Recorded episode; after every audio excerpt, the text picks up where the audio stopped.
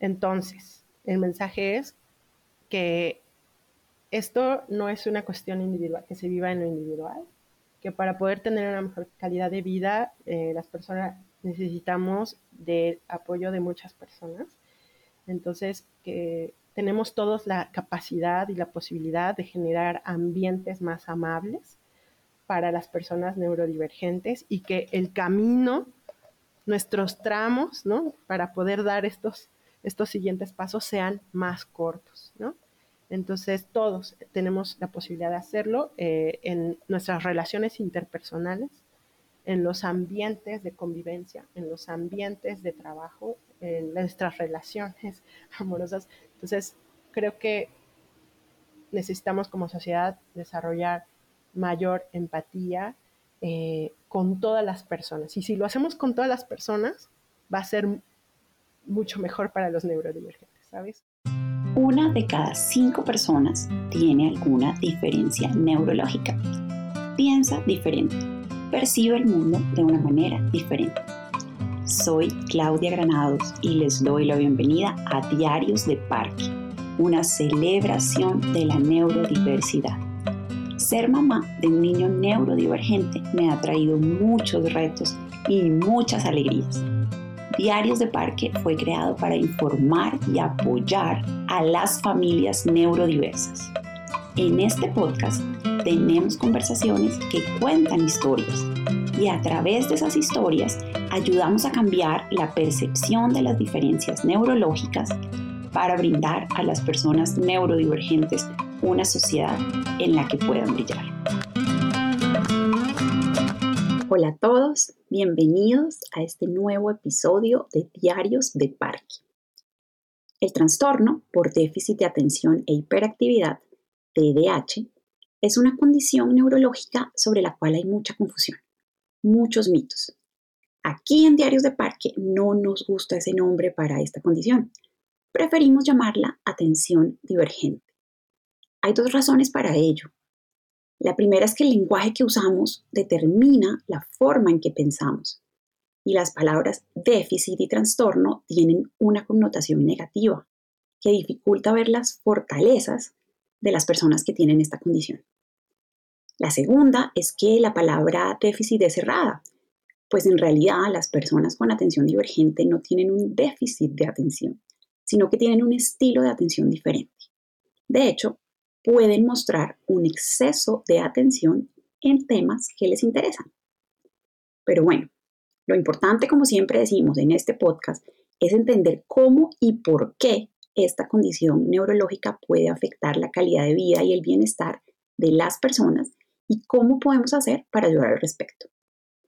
Mi invitada de hoy recibió su diagnóstico de TDAH en su edad adulta y a través de su historia nos ayudará a entender las particularidades y complejidades de esta condición. Su nombre es Anaid Reyes y nos acompaña desde Ciudad de México. Anaid recuerda que de niña no paraba de hablar y los adultos decían que era una niña muy sensible. Esa sensibilidad, que se traducía en picos emocionales, la ha acompañado a lo largo de su vida al igual que el perfeccionismo y la autoexigencia. La creatividad y una constante búsqueda de novedad han sido también compañeras permanentes en su camino. Anaid ya olvidó cuántos cursos y talleres de todos los temas posibles ha hecho en su vida. Estudió ciencia política y relaciones internacionales, porque esta carrera le ofrecía una gran variedad de temas para trabajar ha explorado un amplio espectro de terapias desde la psicología clásica hasta las corrientes más alternativas del mindfulness. Siempre se apuntó no a una, sino a varias actividades extracurriculares. Ha sido funcionaria de gobierno, consultora y empresaria. Ha tenido éxito y también ha fracasado. Y una constante en su vida ha sido su gusto por el tango. Y una de esas noches en que bailaba tango, supo que necesitaba ayuda. Esa noche empezó su camino hasta el diagnóstico de TDAH. Anaid, gracias por aceptar mi invitación a Diarios de Parque. Bienvenida. Muchas gracias, Claudia. un, un gusto estar aquí y poder compartir. Bueno, muy bien. Empecemos entonces. Bueno, como, como ya lo dije, el TDAH o la atención divergente, como a mí me gusta llamarlo, es una condición compleja, no es una condición fácil de entender. Por eso quisiera empezar indagando un poco cómo se pueden ver sus efectos en la cotidianidad, que nos ayudaras a entender eso. Y tengo acá un ejercicio para proponerte. Tengo una descripción sobre el TDAH que está en el libro El poder de la neurodiversidad eh, que escribió Thomas Armstrong. Entonces voy a leerlo y quiero que me cuentes ejemplos de tu vida cotidiana en los que te identifiques con los rasgos que menciona este autor. Entonces, dale, voy a abrir comillas, aquí abro comillas.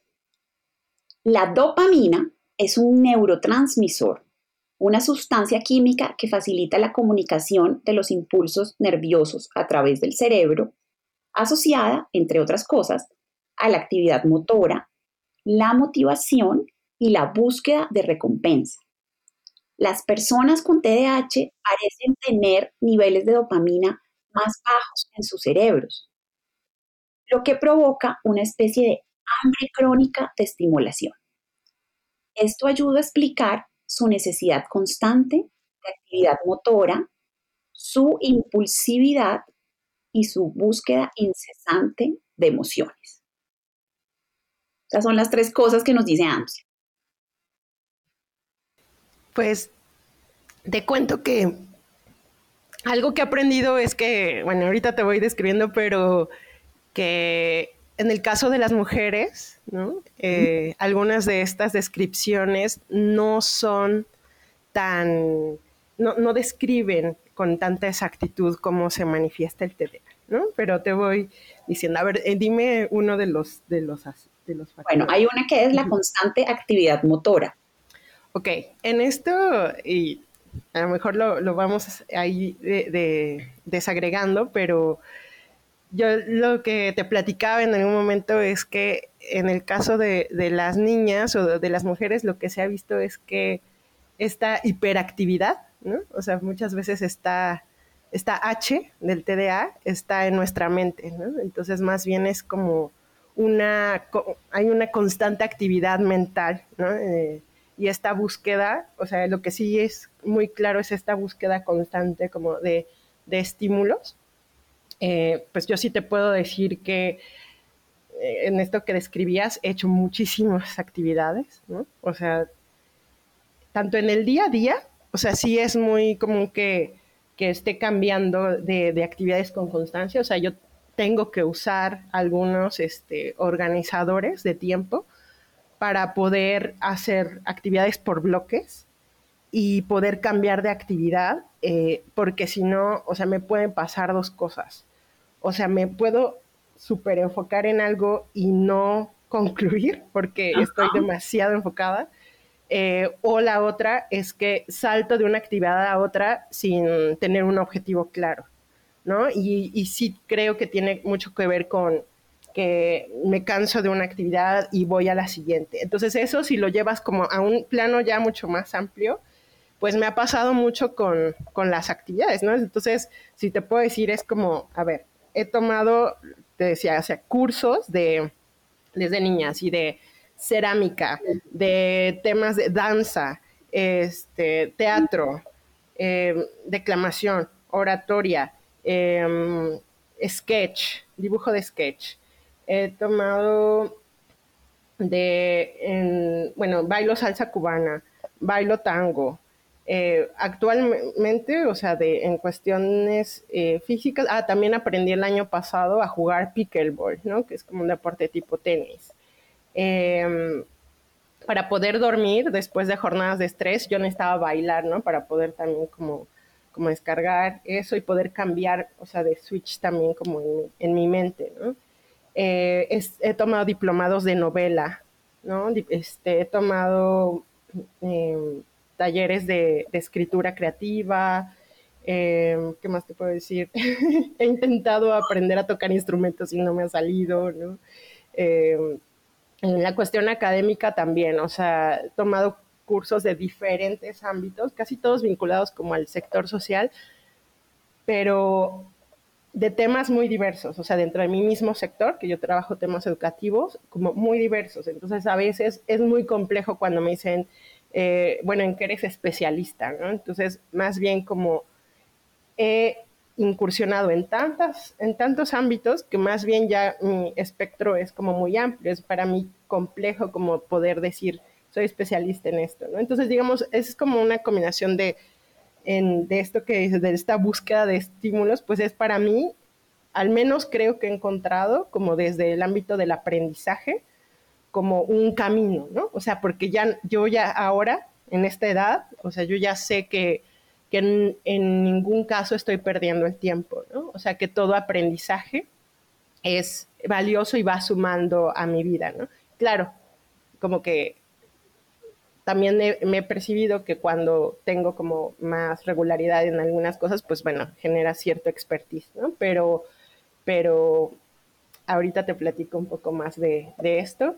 Eh, pero bueno, ese es un poquito como de, la historia. Y, en el, y, el, y esto se refleja en una semana. O sea, en una semana yo sí puedo estar trabajando en el día, como dicen, tengo una vida de día y una vida de noche, ¿no? O sea, necesito hacer eh, otras actividades en el transcurso de la semana para poder, pues, mantener la regularidad y, un ánimo, em, un buen ánimo, ¿no? Como en el transcurso Hay una búsqueda de la novedad. Hay una búsqueda de la novedad, sí. Ok, ok. Es interesante porque cuando, cuando uno lee sobre el TDAH, pues resulta que lo que han encontrado quienes lo investigan a nivel genético eh, es que sí hay, de hecho, un, gen eh, relacionado con esta búsqueda de la novedad. Y resulta que en la historia de la evolución humana eso parece ser muy importante, por ejemplo, para el hecho de las migraciones. Y entonces, claro, cuando uno, por eso es importante, creo yo, e insisto tanto en este tema de, de que las palabras déficit y desorden pueden no dejar ver otras cosas que hay detrás. Entonces, por ejemplo, eh, hay eh, antropólogos y genetistas que, han estudiado esto, ¿cierto? Juntos, y, resulta que es interesante que eh, hay una prevalencia de TH más alta en ciertas poblaciones de Sudamérica, que cuando usted se va en términos evolutivos, resultan siendo las personas que, que en la historia migraron, ¿cierto? Y entonces parece que, ese gen fue muy importante para que alguien en esos tiempos dijera, ¿por qué no nos movemos y buscamos algo nuevo? Y entonces aparecen estas poblaciones que probablemente vienen de Asia, eh, pero hoy están en lo que es hoy Suramérica. Entonces me, parece interesante, pensé en eso cuando me hablabas de tu constante búsqueda de, la novedad, ¿cierto? Y cómo me hablas también del tema de, organizar tu día, porque hay como, como esta idea de que este tema está relacionado específicamente con, lo académico, es decir, con, el, con la atención, está como este, este estereotipo del niño que no se queda quieto, además que es niño.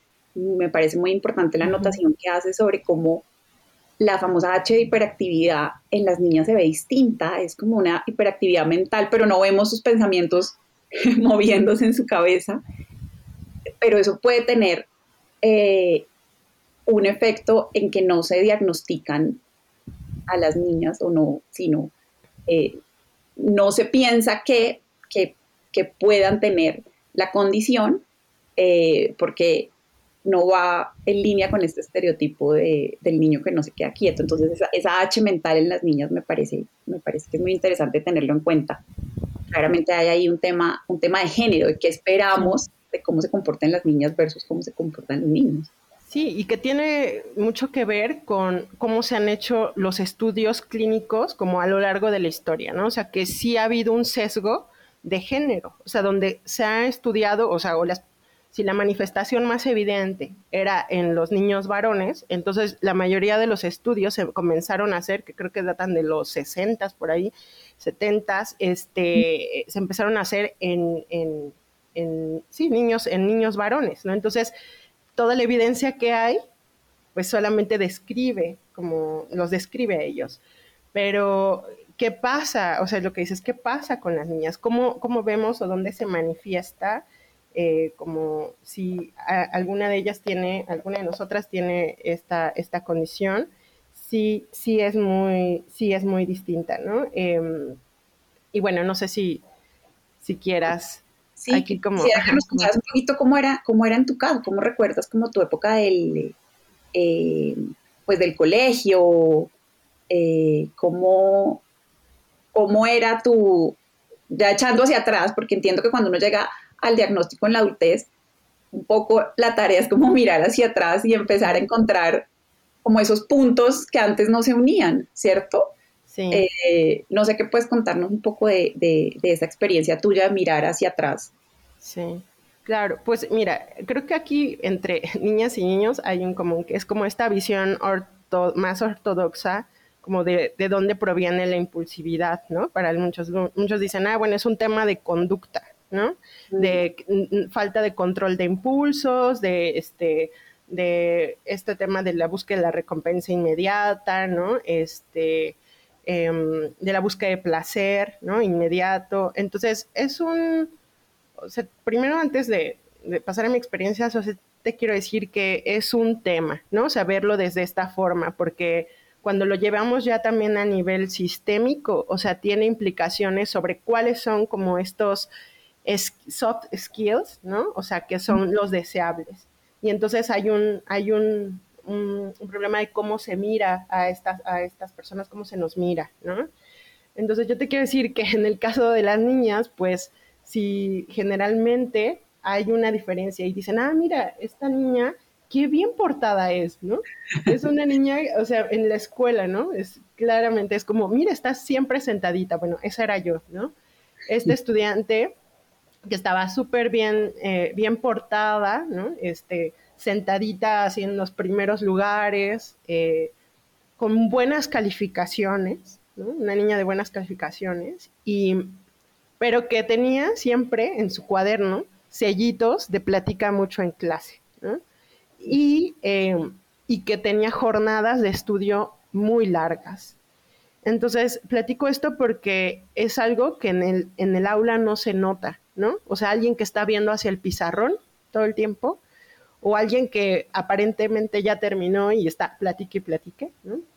Entonces, es algo que tenemos que mirar de forma más amplia. Entonces, yo tengo recuerdos, o sea, de regresar a, la casa em, y ponerme, o sea, ver un poco igual que muchos niños, o sea, ver un poco de tele, comer, pero pasarme la tarde entera haciendo tareas, ¿no? Y no por un tema de que amaba de tarea, sino que en, en clase se me dificultaba mucho eh, em, poner atención a lo que estaban exponiendo.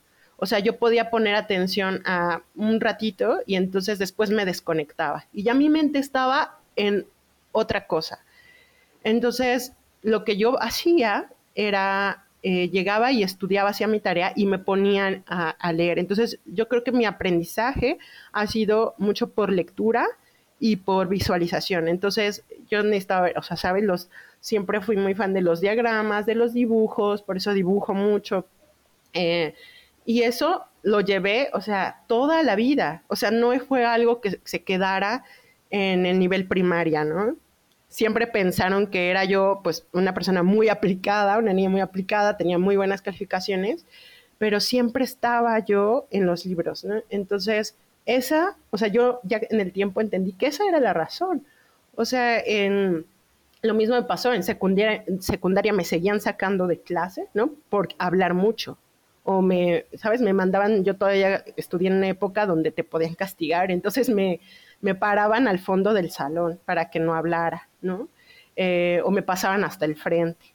Eh, y, por ejemplo, ya en, la, preparatoria que tenía más libertad, yo me salía de clase, porque decía, o sea, ¿por qué voy a, atender a algo que ni siquiera estoy entendiendo? Entonces me salía de clase y hacía, yo, lo bueno es que desarrollé habilidades, otras habilidades como la negociación. Entonces llegué a negociar con profesores salirme de clase y solo presentar los exámenes finales, ¿no? Y entonces yo estudiaba por mi cuenta. Y en la universidad fue algo también muy similar. Ahí estudié en un esquema muy, a lo mejor muy rígido, pero eh, pues yo tenía que leer dos o tres papers adicionales para poder entender un contenido, ¿no? Porque a veces lo que se exponía yo me quedaba a medias, ¿no? entonces, pues a veces mejor estaba yo como en clase, como repasando lo que estaba en el libro y tratando de hacer asociaciones. Entonces, pues sí, desarrollé habilidades como muy buenas de eh, sistematización, de diagramación de la información. Así, mis apuntes son magníficos, ¿no? De toda, la, de toda mi trayectoria, porque yo necesitaba ese refuerzo, ¿no? Pero entonces, como dices, si lo ves de fuera, dices, qué estudiante tan aplicado. Si lo ves en el tiempo que yo dedicaba a poder entender algo, ahí es donde se complica y bueno, llévalo esto a la vida profesional, se vuelve otro reto. Es como una doble jornada siempre. Estoy pensando en la analogía de los patos, usted puede estar en un estanque y ve a todos los patos nadando, pero no ve por debajo del agua cómo están moviendo sus paticas. O sea, como que tú tenías, tus paticas tenías que moverlas muchas más, o esforzarte mucho más eh, para compensar eh, esta, esta falta de atención o esta atención diferente que, que tenías. Pero si te entiendo bien, a lo largo del tiempo, conforme se, flexibilizaba como el entorno educativo, parecía ser más fácil para ti. O sea, la, universidad o la, preparatoria y la universidad eran más flexibles, entonces era más fácil que el colegio cuando eras más chiquita, si te entendí correctamente. Sí, pues bueno, donde estudié la universidad no era tan flexible, al contrario, era muy, muy eh, rígido y organizado. Y también eso me ayudó, o sea, es que eso es algo que yo aprendí con el tiempo, que había ciertas estructuras que me eran de utilidad. Y había forma, y había em, algunas em, cuestiones que en lugar de verlas con frustración, ¿no? Como no entiendo y frustrarme por no entender, eh, más bien eh, me di cuenta como si podía. Entonces fui eh, aplicando más bien eso. Ok, si tengo que leer más de esto por mi cuenta, lo voy a hacer. Si tengo que hacer un diagrama de esto, lo voy a hacer. ¿no? Y en universidad, por ejemplo, algo que sí identifiqué es que los exámenes, o sea, que es como una cuestión como mucho más rígida, que tengo que tener como tanta claridad como de memoria para eso, no era el mejor esquema para mí, o sea, a pesar de que para entrar a la universidad tuve que hacer exámenes y me fue bien, pero yo me di cuenta que los procesos reflexivos son mejores para mí, ¿no? O sea, más que algo memorístico, ¿no? Entonces, a la fecha, así lo siento, pero soy una politóloga especialista en educación que no recuerda los nombres de nadie, ¿no? O sea, recuerdo conceptos, recuerda a lo mejor el país de donde es el experto. Si ya lo he leído mucho, tal vez lo recuerdo, pero soy una persona que tiende más a hacer asociaciones, ¿no? Y, en el ámbito profesional, pues también tuve que llegar a, generar estrategias, sobre todo en ambientes pues que son caracterizados por su poca flexibilidad, como es el ámbito público, ¿no? El gobierno, e incluso dentro de esos espacios, pues eh, no sé cómo lo hice, pero logré también tener mis espacios flexibles. Y a lo mejor fue algo eh, no tan consciente, pero fui buscando dentro de, mis funciones ir ocupando o ir eh, buscando espacios donde también hubiera un poco de flexibilidad. O sea, había, hubiera un, un área de contención que es las tareas que tenías que hacer, lo que dice tu contrato que, es tu objetivo, ah. ¿no?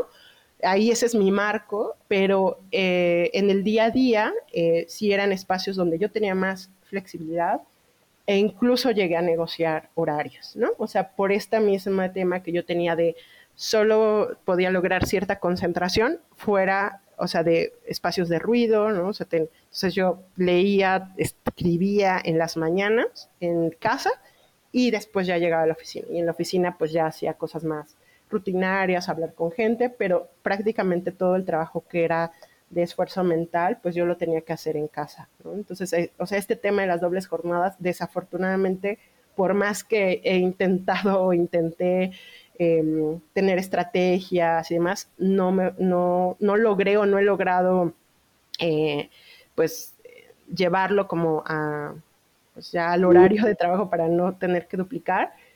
Pero antes, y aquí el tema del diagnóstico para mí es algo fundamental, antes era algo que yo me castigaba, ¿no? O sea, eh, no sabes cuántos libros he leído de cómo tener mejores hábitos, cómo organizar tu día a día, cuánto dinero he gastado en terapias para que me ayuden a cambiar conductas. O sea, es que cuando yo digo, ay, mira, ahora hay muchas, ah, no sé si quieres de eso, eh, eh, abundar, en esto, pero eh, tú sabes que ahorita en las redes, ¿no? TikTok, Instagram, o sea, hay podcast muchísimo sobre TDA, muchísimo, ¿no? Entonces, eh, mucha gente habla así de mejores estrategias para ayudarte a vivir mejor, ¿no? O cómo eliminar la distracción. Bueno, qué bueno que hay ahorita información, ya sea para las personas con TDA o personas solo distraídas, pero lo que quiero decir es que antes de yo tener esta información, yo sabía que algo, algo no estaba, bueno, yo le decía no estaba bien, ¿no? Porque claro, había una lógica de cómo era lo que sí estaba bien, ¿no? Como cómo es una persona ordenada, cómo es una persona eh, constante, ¿no? Entonces, en mi sector, que, o sea, que es un sector más eh, volcado a lo académico, ¿no? A, lo cognitivo, pues eh, se valora mucho el orden, la rutina, este, el método científico, ¿no? O sea, hay mucha, mucha... Em, em, ¿Rigidez? Pues no solo rigidez, sino disciplina, ¿no? Se valora mucho la disciplina, la constancia. Y pues, o sea, yo decía, pero es que yo a mí me encanta esto, me encanta aprender de aquí, pero yo no, o sea, no he logrado eso, ¿no? No he logrado esa constancia, no he logrado eso. Entonces me lo castigaba mucho, mucho.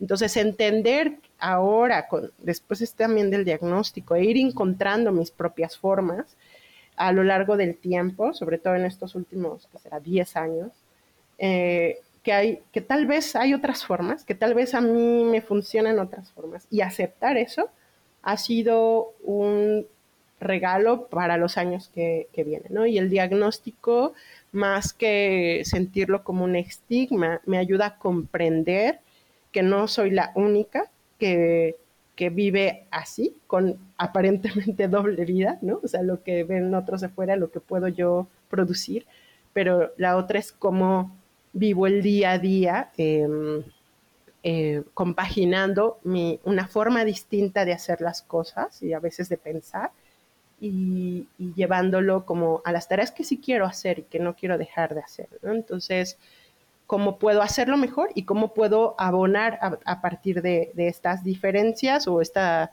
eh, divergencia, cómo puedo abonar también a, estas tareas que para mí son importantes compartir. ¿no? Ok.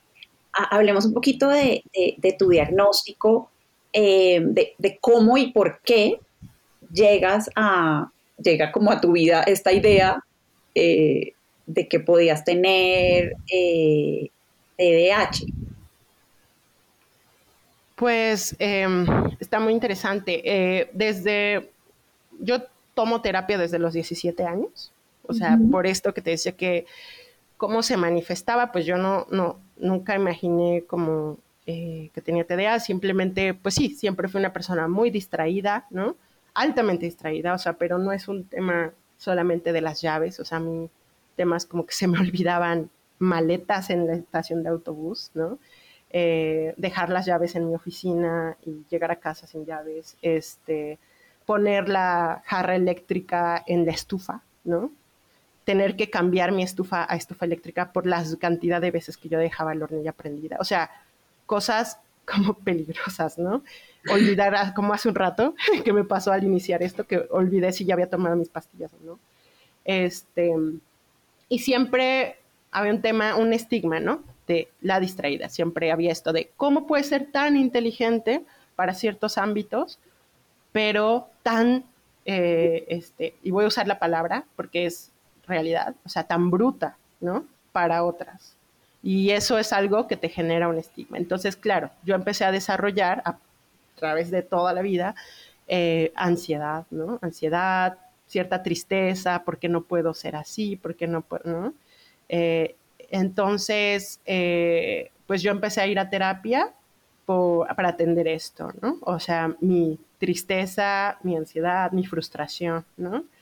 Entonces, eh, pues tuve desde tempranamente, o sea, como en mi, bueno, tempranamente es un decir, pero en mis 18, 20 años empecé a tener mis primeros diagnósticos, a mis 20 diagnósticos de distimia, que es como una depresión ligera y persistente a lo largo del tiempo. Eh, y tuve episodios a lo largo de mis 20 de ansiedad, o sea, tuve crisis de ansiedad, tuve crisis de pánico. Esto desde, desde chica tuve crisis de, pánico y yo, o sea, no sabía que... Es más, aunque te lo nombraran una vez, es algo como va a pasar, pero al ser recurrente, no, o sea, yo dije, es que no puedo vivir así, o sea, ¿cómo me da y siento que me voy a morir cada vez, ¿no? Entonces, no era muy consciente de cómo tratarlo, o sea, eh, pero ya cuando fue avanzando el tiempo en terapia, necesito encontrar una forma, ¿no? Eh, y preguntaba cuál, a los terapeutas cuál es la mejor estrategia para esto, eh, para poder enfrentarlo ya que lo tengo encima, ¿no? O sea, no es algo que veas venir. Y yo fui explorando y por mi cuenta también fue como ir encontrando, o sea, una vez en una feria de libro me encontré un libro de eh, una guía para mejorar la calidad de vida de personas con TDA. Un librito así de estos que son muy baratos, o sea, de de oferta, ¿no? Así de estos de un dólar el libro. Este, y entonces me empecé a ojearlo y yo, ay, esto está muy bueno, son estrategias, ¿no? Entonces lo compré y dije, pues yo no sé si, o sea, esto TDA es solo en niños, ¿no? Entonces mm. empecé, pero dije, bueno, si me sirve, pues lo voy a hacer, ¿no? Entonces empecé a hacer la rutina de mis llaves, este, no sé, como que venían varios consejos y lo empecé a hacer. Y después me entró la curiosidad y busqué, contacté eh, ya por internet a un grupo de padres que, con niños diagnosticados con TDA. Entonces les pregunté cómo era el diagnóstico. Me dieron unas como recomendaciones, pero se me hizo tan complicado que dije, no, o sea, mi imaginación. Seguí. Eh, y fue hasta recientemente, o sea, también fue con la, la pandemia, que hubo primero se me acentuó como el tema de, o sea, la depresión, ¿no? O sea, no, no fui tan consciente, sino solo empezó a aparecer, como muchas personas, o sea, esto sí no, no es, digamos, algo característico solo de personas con TDA, sino es algo que fue extensivo, pero pues es algo con lo que yo ya vivía y se, se magnificó, ¿no? Entonces después en la familia hubo muchas crisis, o sea, hubo varias pérdidas, ¿no? incluyendo la pérdida de mi papá, y yo, tú, yo, digamos, estuve ahí como atendiendo la emergencia. Entonces, eh, a mí se me desencadenan varias cosas, o sea, se me eh, exacerba la ansiedad y, me eh, estrés postraumático. Entonces, claro, suena algo como radical, pero empecé a, todos estos síntomas que yo tenía de memoria y demás se exacerbaron.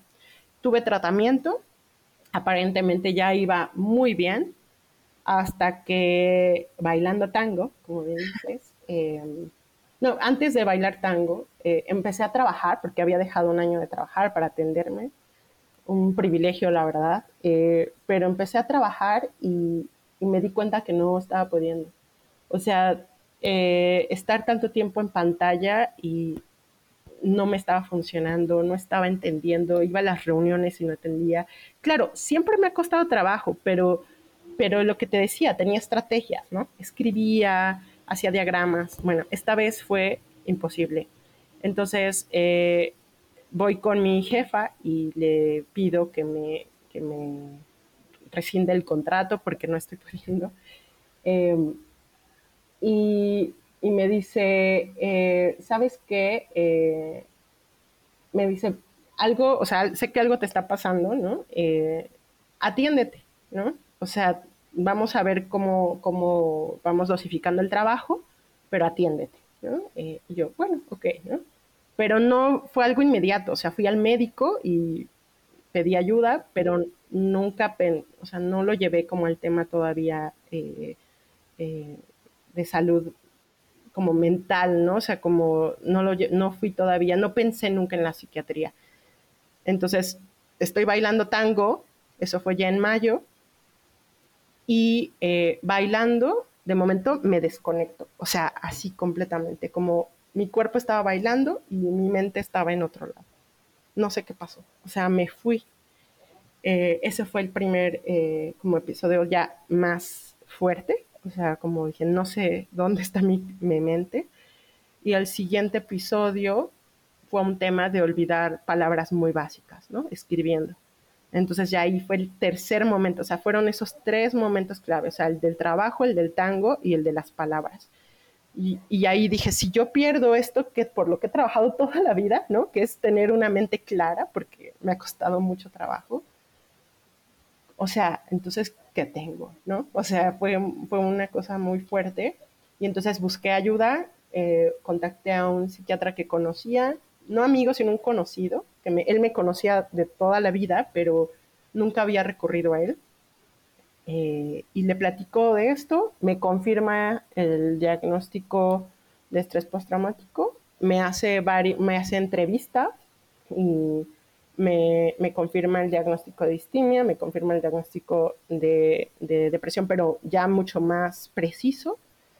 Me, me, da medicación para atender esto, pero mientras hacía las entrevistas, mientras conversábamos, mientras tenemos las sesiones, me, me pregunta, eh, Ana, ¿has tenido alguna vez o te han hecho algún diagnóstico, entrevistas, algún proceso para poder determinar si tienes TDA?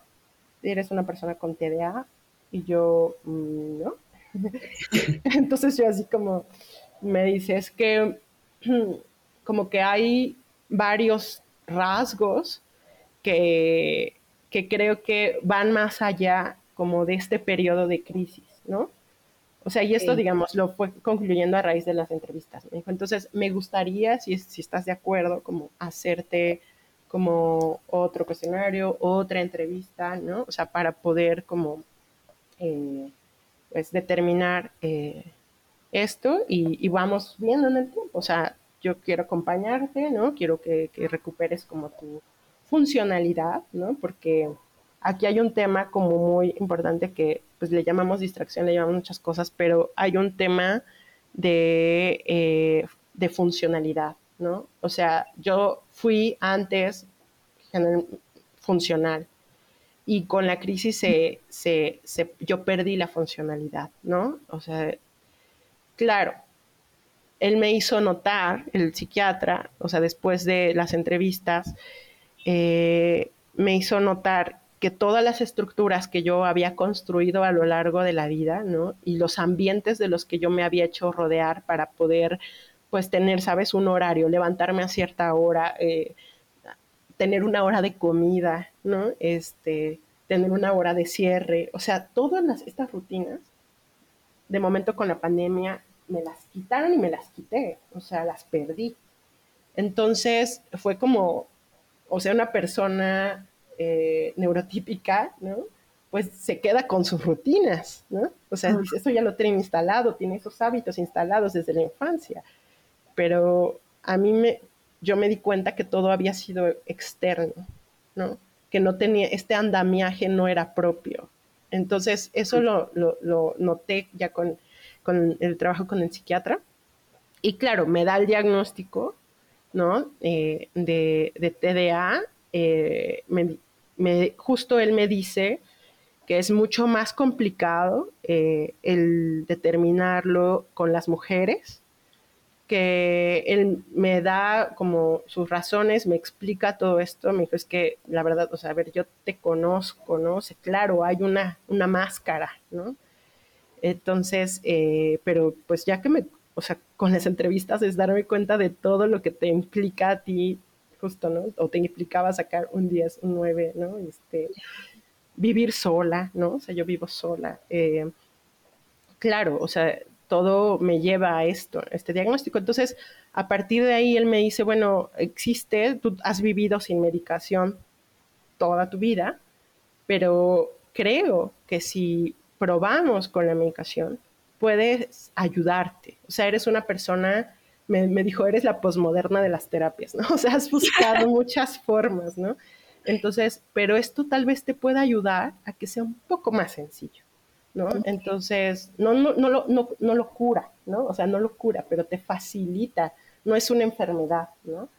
Entonces, el medicamento es un apoyo para que tengas un poco más de enfoque y serenidad también para hacer tus cosas.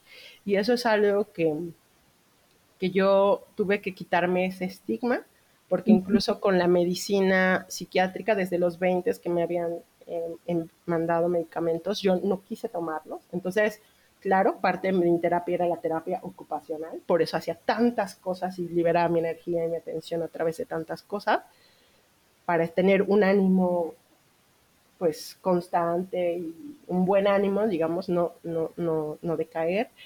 Pero en este momento que me sentía tan desconectada eh, de la realidad, eso fue lo que me pasó, sentí que era momento de, de, aceptar la ayuda, ¿no? Entonces empiezo con el medicamento, me fueron quitando, esto fue el año pasado, hace año y medio más o menos, en un transcurso de seis meses me fueron quitando algunos medicamentos de, tanto de la depresión para ansiedad, me fueron adecuando otros medicamentos para encontrar, o sea, esto quiero decir, no, no hay absolutos, o sea, cada persona tiene su, sus diversidades, ¿no? O sea, cada persona tiene que, a cada persona le tienen que ir ajustando como sus dosis, no todos somos igual, yo ahorita te platico de un colectivo con lo que estoy, eh, con, con quien estoy colaborando y compartiendo, pero cada una de ellas tiene sus historias y, si lo llevamos a medicamentos, sus dosis, ¿no?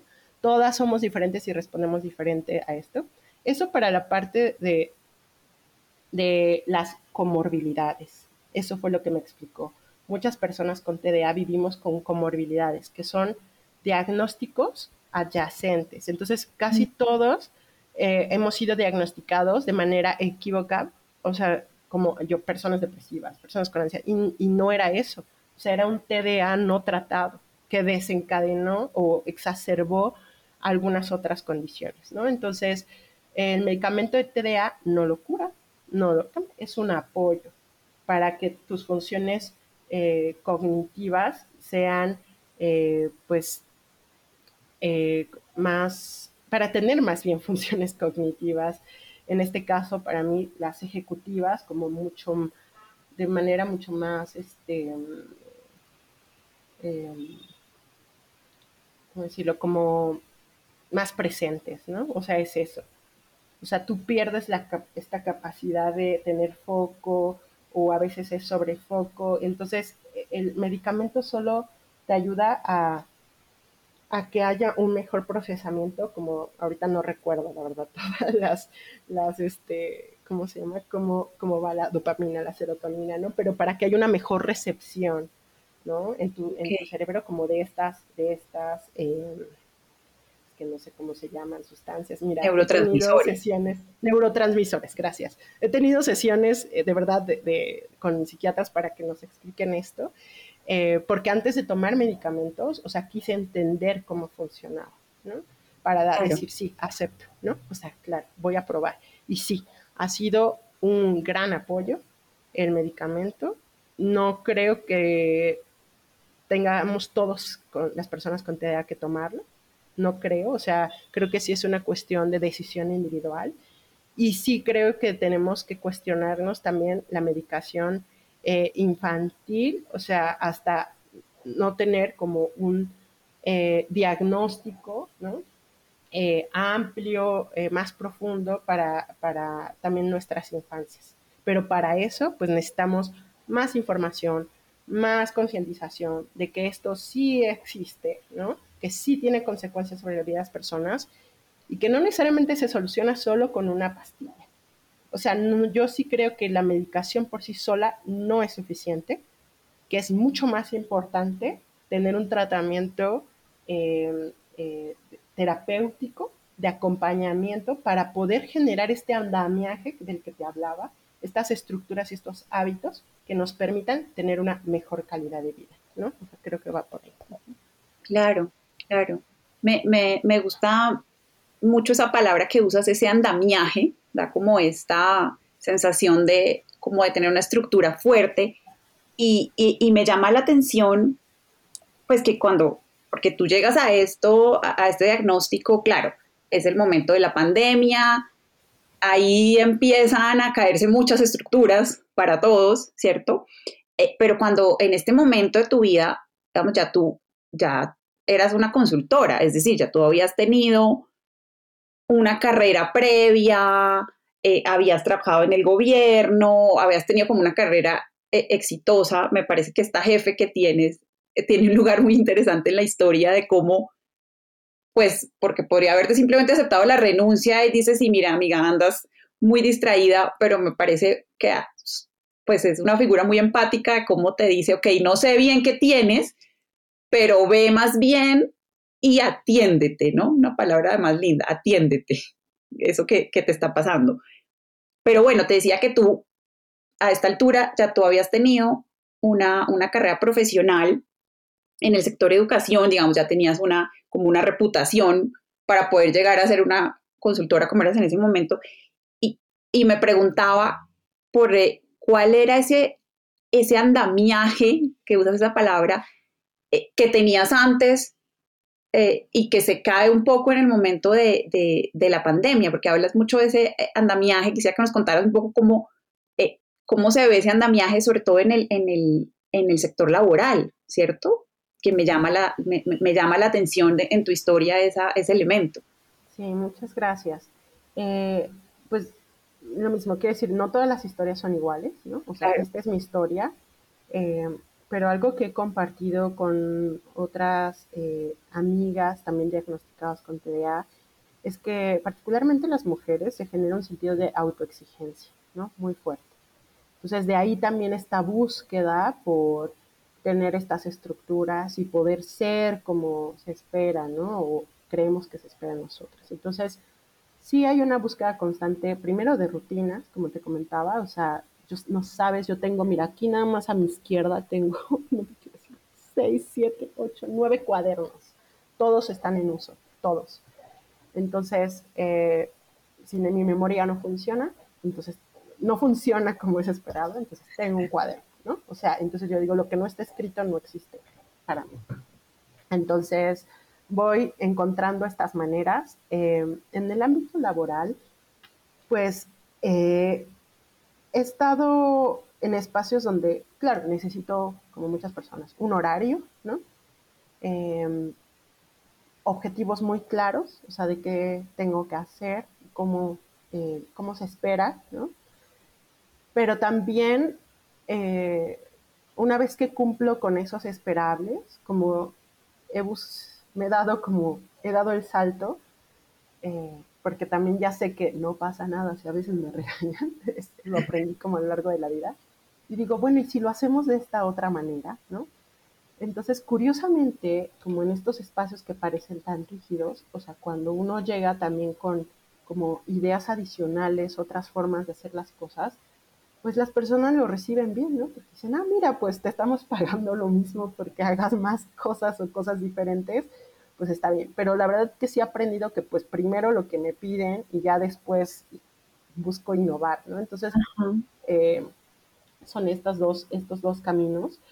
Pero conforme fui avanzando eh, eh, en mi trayectoria profesional, pues también vas ganando responsabilidades, ¿no?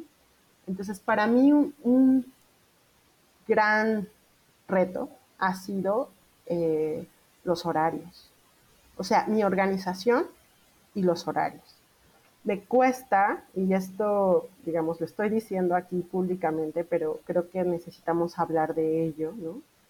Eh, me cuesta mucho trabajo fraccionar, ¿no? Como los objetivos grandes. Soy una persona que sea genera, o sea, genero muy bien la visión de las cosas, de lo que tengo que hacer. O sea, construyo como eh, a través de esta, de esta mm, eh, forma de vincular, ¿no? Vincular temas, vincular cosas, logro tener como una visión compleja de las cosas y eso ha sido muy bueno para mi profesión, analizar temas así muy grandes pero también ha sido una dificultad a la hora de poder aterrizar ya un proyecto y poder fraccionarlo.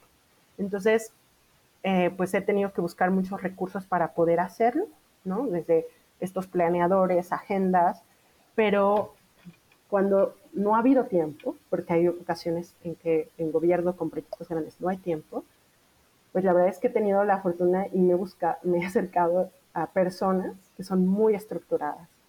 Entonces, cuando hace unos años, hace seis años que tuve oportunidad de, de, coordinar un proyecto muy grande, yo dije, a ver, no voy a poder sola, ni con cualquier persona que me pongan como frente. Necesito eh, compensar también con personas esto que yo no voy a poder resolver en un tramo corto.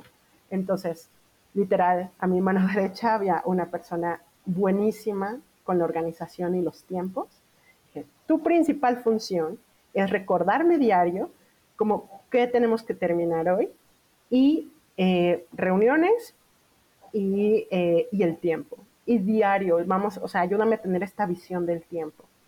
Y la otra persona es, ayúdame a eh, desglosar ya como en palabras, como esto, esto que estamos analizando. Entonces yo era buenísima coordinando como los equipos, como recordándoles la misión, la visión de las cosas, discutiendo con ellos los conceptos complejos pero necesitaba como este apoyo para poder llevar y asentar las cosas. Y entonces yo ya me puedo sentar con objetivos ya mucho más concretos, con tiempos concretos a, desarrollar como el trabajo, pero para mí el trabajo en equipo es fundamental para poder eh, salir adelante. Claro, yo creo que para todas las personas eh, podríamos multiplicar y hacer muchas cosas si, si trabajábamos más en equipo y reconociendo las fortalezas de todos, pero creo que es importante como ver esto, que hay personas que no podemos dar por sentado que tienen todo. entonces estos, estos requerimientos laborales donde dicen, necesitamos que seas ¿no?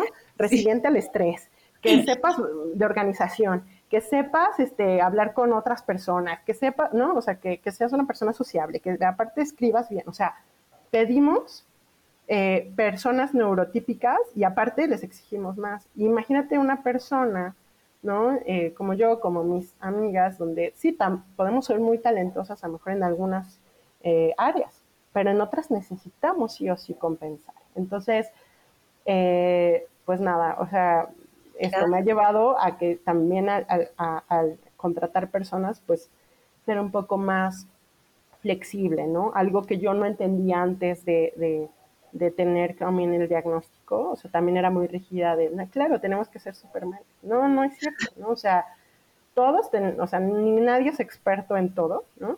Y todos necesitamos comenzar, pero más aún las personas que vivimos con alguna neurodiversidad. Claro, no, pero esto que dices me parece súper interesante, esta eh, lista de, de, requisitos que a veces traen esos perfiles en una sola persona, eh, ah, tal vez vas a necesitar dos o tres personas que se, que se complementen y esta idea de pensar en equipo, ¿no? Porque, claro, pensaba, eh, si, sin esos apoyos que en esta, como nos cuentas, pues se ve en la figura de dos seres humanos que te ayuden y te complementen, pues se perdería, eh, en, en, tu caso, la, la, posibilidad de ver lo que tú dices, los grandes temas, en este caso en el sector educación, ¿cierto? Esta posibilidad de ver eh, todo con una mayor amplitud eh, se perdería si no tienes el famoso andamiaje, si no tienes esos apoyos, ¿no? O de enfocarme, que es el otro. O de ver amplio o, ver el enfoque, ¿no? Y yo sí te puedo decir que gracias a esos apoyos de que me quitan, a ver, yo le decía a mis jefes, de verdad, yo no sé, gracias jefes por si me, si me escuchan, este, gracias por jefas y jefes por, por todo, porque yo les decía, ayúdame a dirimir tú en qué me enfoco, qué es lo importante. Y entonces, quitándome este estrés de todas las demás cosas que yo tenía que ver, me podía enfocar. Y gracias a eso, yo de verdad, de mis grandes logros, que a lo mejor no se van a ver nunca en mi currículum y así, pero es lograr rescatar eh, eh, de, o sea, miles de millones de pesos, ¿sabes? O sea, de, por ejemplo, que eran para escuelas, por ejemplo de poder ponerme y enfocarme en un listado, ¿no? Eh, y presupuestos y poder decir, aquí hay un error. Errores que, que las personas en su prisa, en su estrés, no pueden. Pero cuando a mí me ayudan y me quitan todo lo demás, eh, puedo súper enfocarme y sobre todo si algo, esto, esto no es trillado, si algo me interesa, de verdad, lo puedo llevar a sus últimas consecuencias. Eh, es un talento, si lo vemos ya con otras personas, es un talento que podemos, del que nos podemos apoyar mucho y lo he visto no solo con personas con TEA, sino personas también eh, en el espectro autista, ¿no? Entonces creo que es algo que si somos un poco más abiertos y, ahorita eh, hablé un poquito más de eso, pero eh, si, somos un poco más amables y tenemos ambientes más incluyentes, podemos, podemos todos beneficiarnos como de, pues, de los talentos de las personas. Claro, creo que planteas una, un reto grandísimo para, para todos los departamentos de recursos humanos allá afuera de, eh, de pensar o hacernos la pregunta de que, qué talentos se están perdiendo porque no hay los apoyos necesarios o porque simplemente decimos no, es indisciplina o eh, no, no le gusta esforzarse. Y en algún momento te platicaba, no se trata de ponernos la alfombra roja, ¿no? Claro. O sea, en el, si, desde niños, o sea, yo no lo tuve, pero me fui dando cuenta por los ambientes en los que estaba. Ok, vale, no puedo decir todo lo que estoy pensando, tengo que frenarme un poco. No puedo hablar todo el tiempo, tengo que tomar turnos, ¿no? Entonces, literal, tuve que eh, desarrollar algunas herramientas para, no sé, contenerme un poco, no hablar todo el tiempo, no interrumpir a las personas, porque eso sí es real.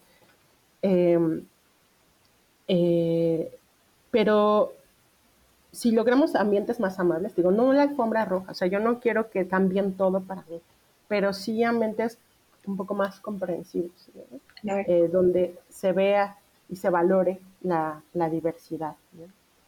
Porque además pienso que hace un rato mencionabas cómo tú misma te, te latigabas un poco, te autoenjuiciabas.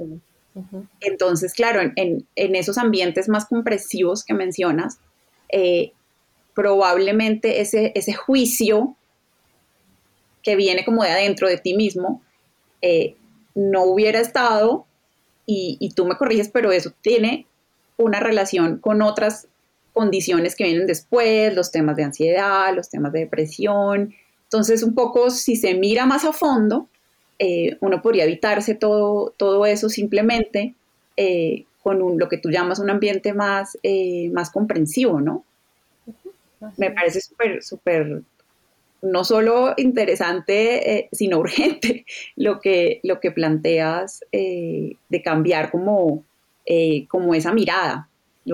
También mencionaste como, como la autoexigencia hacia, hacia sí mismo, todas esas cosas pueden, pueden desembocar luego en, en pues en condiciones que son evitables, ¿no? Pienso yo.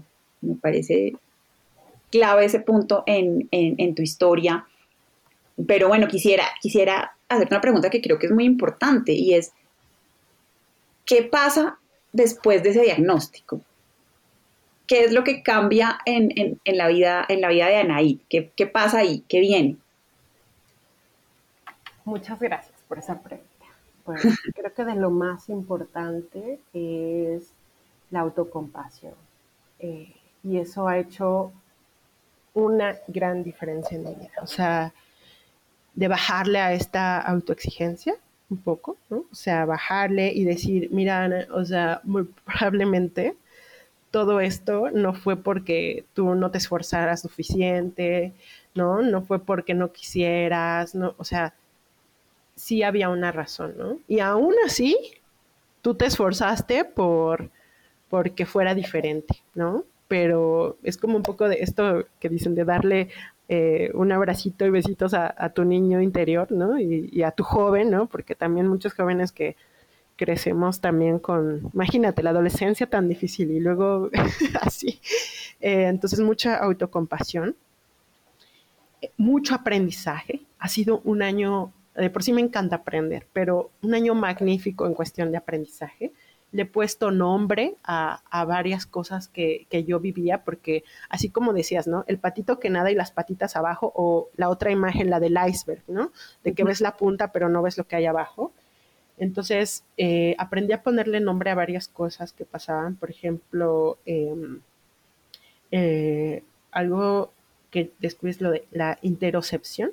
Bueno, la interocepción tiene que ver con lo que sientes como dentro de tu cuerpo y es esta capacidad de sentir, ¿no? Como el interior y, que te, y nos ayuda a, los humanos a, regular también varias funciones.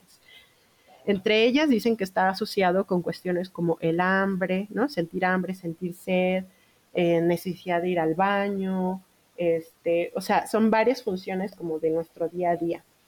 Entonces, mm, no voy a detallar tanto en esto, pero había cosas que, con las que yo he vivido que yo decía, bueno, o sea, ¿cómo se me puede olvidar esto? Y yo pensaba que era solo un tema de olvido, ¿no? Cuando hay veces que pierdes, o sea, no, hay cosas que no sientes, ¿no? No sientes. O sea, o cuesta, o lo sientes, pero es, ¿sabes qué? Eh, bueno, lo he tratado esto con la terapeuta y hay personas que, lo, que no lo sienten o a veces personas que lo sienten como en lo inmediato o hay personas que tienen sensaciones difusas, o sea, como que no sabes si sí o no. Eh, te pongo un ejemplo, con el hambre, ¿no? O sea, es como, creo que tengo hambre, ¿no? Entonces vas y, no, no tenía hambre, ¿no? O sea, pero creo que era una sensación de hambre. O, eh, era sed, ok, sed, este, tomo. Eh, es como, sí, sí era sed, ¿no? Era sed o hambre. O sea, son como, hay una confusión como en la sensación. En mi caso, tengo una cuestión de confusión. Eh, o a veces es exacerbado, ¿no? me estoy muriendo de sed, no te estás muriendo de sed, es hay algo ahí en los sentidos. Y otra cosa, por ejemplo, eh, la sinestesia, ¿no? Ah, y eso quiero decir, mira, lo de la interocepción, o sea, te digo, se habla del TDA en redes y demás, y dices, ay, mira, qué cool, ¿no? Soy diferente, tener TDA. La verdad es que causa problemas, o sea, es un tema de verdad, o sea, por eso siempre hablo de que estos temas los llevo yo a terapia, porque no es algo que lo soluciones leyendo en internet. O sea, necesitas trabajo. En este caso, yo ahora estoy en una terapia cognitivo-conductual que me ayuda a, eh, trabajar y a generar eh, conciencia sobre algunas cuestiones físicas que me suceden y poderles dar un, un cauce, ¿no? Y poderlo entonces, sí es importante la terapia, lo repito. Eh, entonces, bueno, bueno, para ponerles un ejemplo de las cosas feas que suceden con eso, me he desmayado porque he olvidado comer. O sea, varias veces, no una vez, ¿no? Entonces, eh, pues créeme, esto no, es voluntario, ¿no? Eh, u otro tema como que estas son, las cosas cool, ¿no? Pero a veces no tan cool, la sinestesia, ¿no? En mi caso tengo algo que es como las cuestiones de tacto, sabor y tacto, color. Ajá. Y a veces es como, es, puede ser muy padre, pero a veces puede ser horrible. O sea, a veces toco algo y es como, ah, me genera una sensación de desagrado gustativo eh, al punto de la náusea. si es algo bonito, pues qué padre, ¿no? O sea, genero imágenes muy bonitas en mi mente o, o veo, puedo ver colores eh, que digo, wow, ¿a qué color se parece esto? ¿no? Y ya voy al espectro y, ah, qué bonito. Pero no, pero cuando es feo es muy feo. Entonces, bueno, nada más poner esto. Y en otro tema, el compartir, ¿no? Para cerrar esto, eh, compartir, o sea, eh, encontré por fortuna de la vida el año pasado a unas chicas que estaban buscando hacer un grupo de acompañamiento con terapeutas y hacer un grupo de mujeres y disidencias. No había, buscamos en toda la ciudad, yo vivo en la Ciudad de México, es enorme, hay mucha variedad, no había. Entonces, eh, nosotros lo conformamos, somos un grupo ahora pequeño, la verdad es que no está abierto y más bien invito a quien escuche, quien esté en situación similar, que busque conformarlo. Esto tiene que ser algo, o al menos ahorita es autogestivo, entonces somos un grupo hasta ahorita manejable. Tenemos, eh, de la forma virtual tenemos dos chats, uno que es... Eh, se llama eh, Musas Neurodiversas. Entonces, eh, tenemos eh, un chat que es solamente para compartir nuestras TDAchadas a veces, ¿no? O compartir lo que estamos pasando en el día y nos ha ayudado mucho.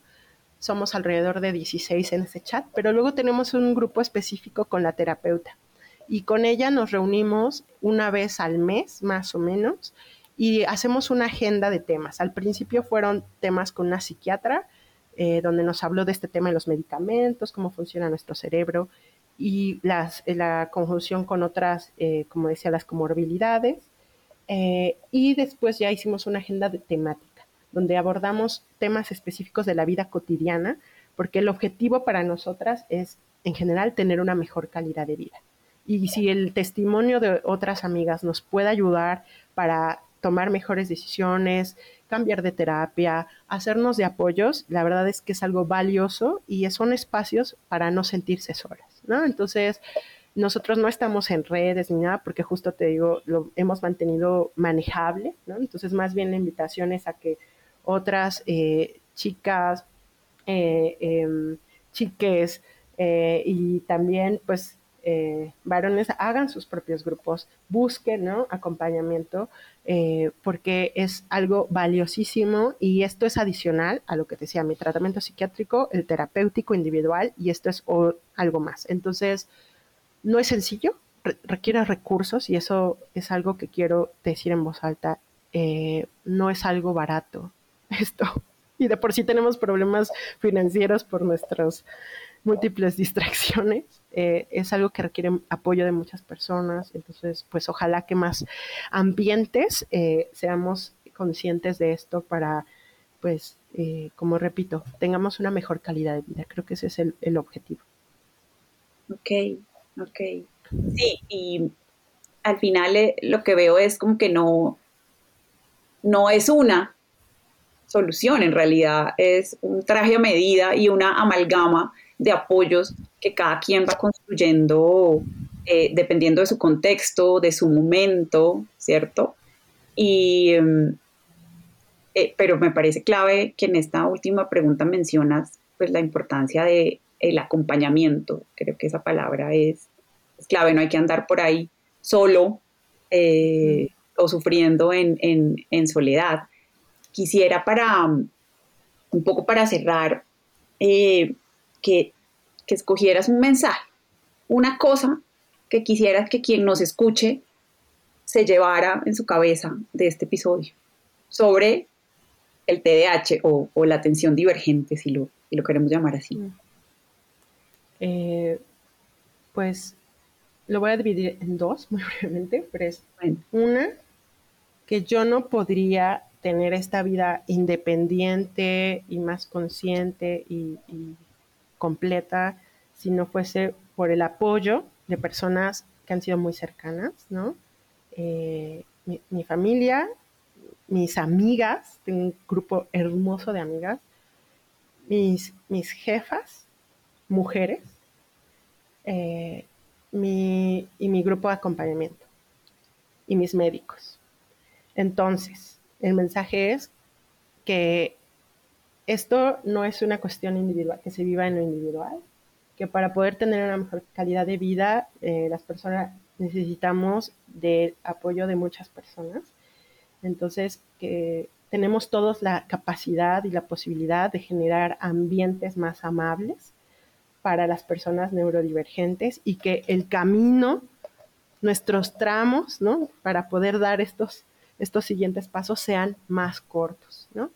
Entonces todos tenemos la posibilidad de hacerlo eh, en nuestras relaciones interpersonales, en los ambientes de convivencia, en los ambientes de trabajo, en nuestras relaciones amorosas. Entonces creo que necesitamos como sociedad desarrollar mayor empatía eh, con todas las personas. Y si lo hacemos con todas las personas, va a ser mucho mejor para los neurodivergentes, ¿sabes? O sea, eh, ambientes más éticos, más empáticos eh, para todos. Muy bien, nos queda clarísimo. Anaid, muchas gracias eh, por esta conversación tan reflexiva, por tus mensajes que, que nos dejan mejores preguntas, no tanto respuestas, sino mejores preguntas para hacernos. De verdad te agradezco muchísimo eh, todo tu tiempo y tu disponibilidad para, para conversar aquí en Diarios de Parque. Muchas gracias. Te mando un gran abrazo. Gracias por escuchar Diarios de Parque. Crear un mundo que celebre la neurodiversidad es un gran desafío y enfrentarlo en soledad no es una opción. Te invito a unirte a nuestra conversación.